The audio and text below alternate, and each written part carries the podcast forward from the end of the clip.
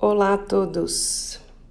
Vou falar hoje sobre auditoria concorrente, que muitos perguntaram, não sabem o que é, é o que, que o enfermeiro faz, ou quais são as atribuições do enfermeiro, as atribuições do médico. Então vamos lá. O que, que é auditoria concorrente? Na verdade, a auditoria concorrente é aquela auditoria que acontece enquanto o paciente está internado geralmente é feito pelos, uh, pelas operadoras de saúde, né? E elas disponibilizam uh, geralmente enfermeiros e médicos para fazer esse tipo de trabalho. Mas hoje a gente também tem outros profissionais sendo inseridos, o fisioterapeuta, o nutricionista, que são de extrema importância também para fazer as auditorias.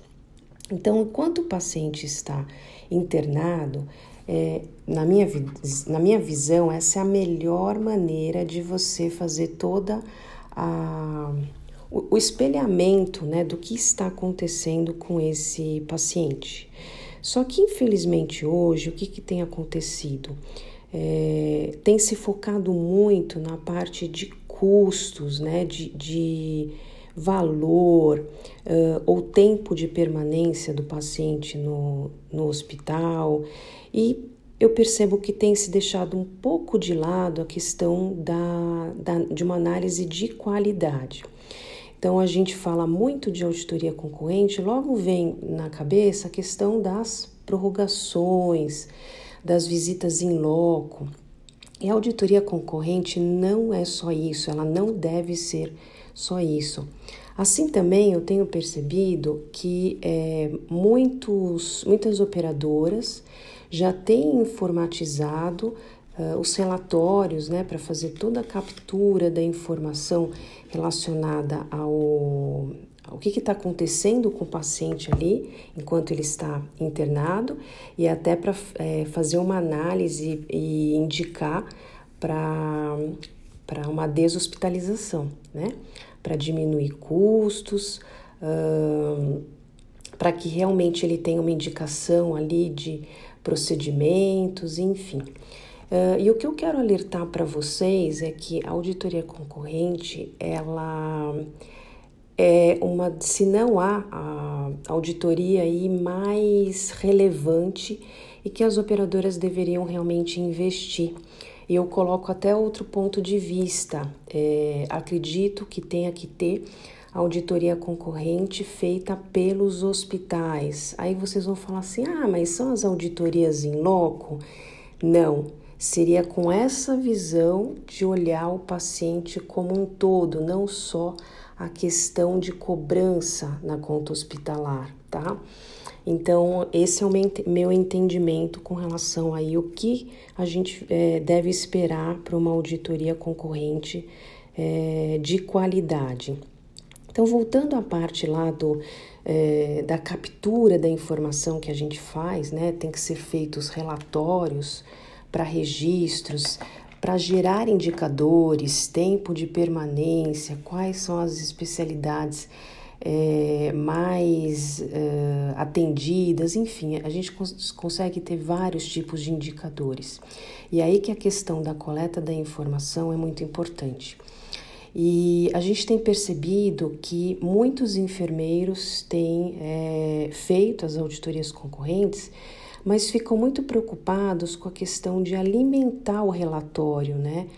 E perdem um pouco a análise de crítica, né? Algo mais é, criterioso com relação à qualidade. Então, assim, às vezes fica se preocupar, é, preocupando muito com a questão de tempo de permanência, uh, uso de antibiótico e assim por diante, e às vezes a gente acaba esquecendo de outros detalhes que fazem parte da, da assistência. Uh, em centro cirúrgico, né, se foca muito com a questão dos OPMEs, nas UTIs, quais são os procedimentos que estão sendo feitos.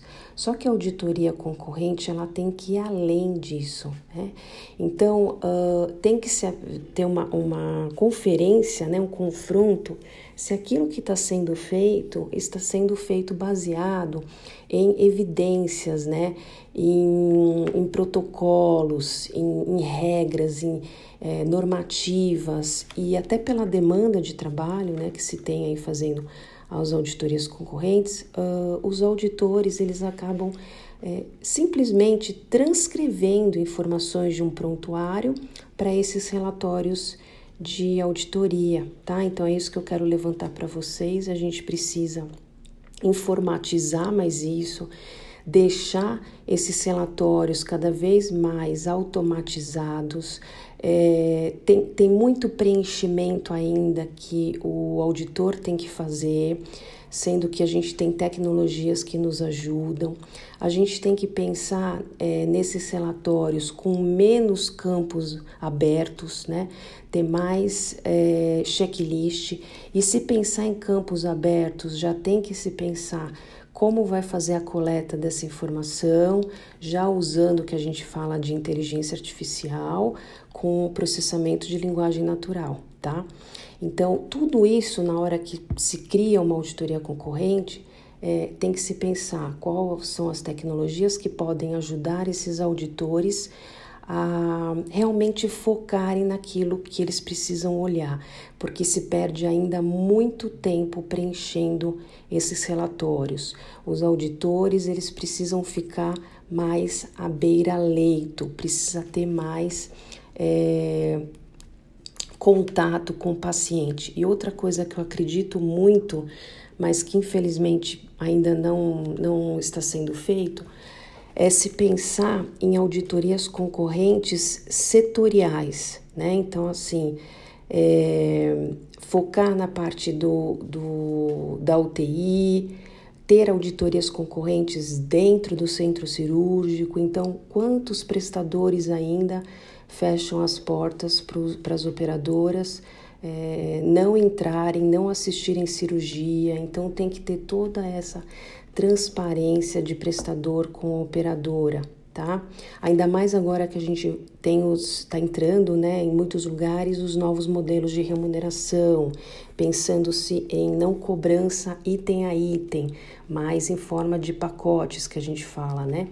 Então, o auditor, ele vai precisar ter uma outra, um outro olhar, uma outra visão nessas análises da, junto à assistência do paciente, tá?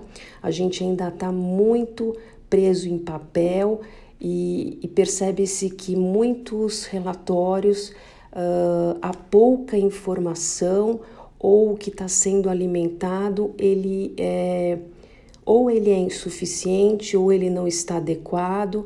Então agora é o momento de também começar a olhar qualidade de informação, tá? Isso tudo para gerar indicadores, para gerar é, formas daquele gestor fazer um planejamento aí com relação a todo a toda assistência, ter uma visão realmente do que está acontecendo naquele hospital, tá? E também lembrando aí vocês, temos que pensar não só uma auditoria concorrente feita por operadora, mas começar a ter auditoria concorrente feita pelo hospital, quer dizer, se antecipar ao que a operadora vai estar olhando, tá bom? Esse aí é o meu, meu recado para vocês. Espero que vocês tenham gostado e até o próximo assunto.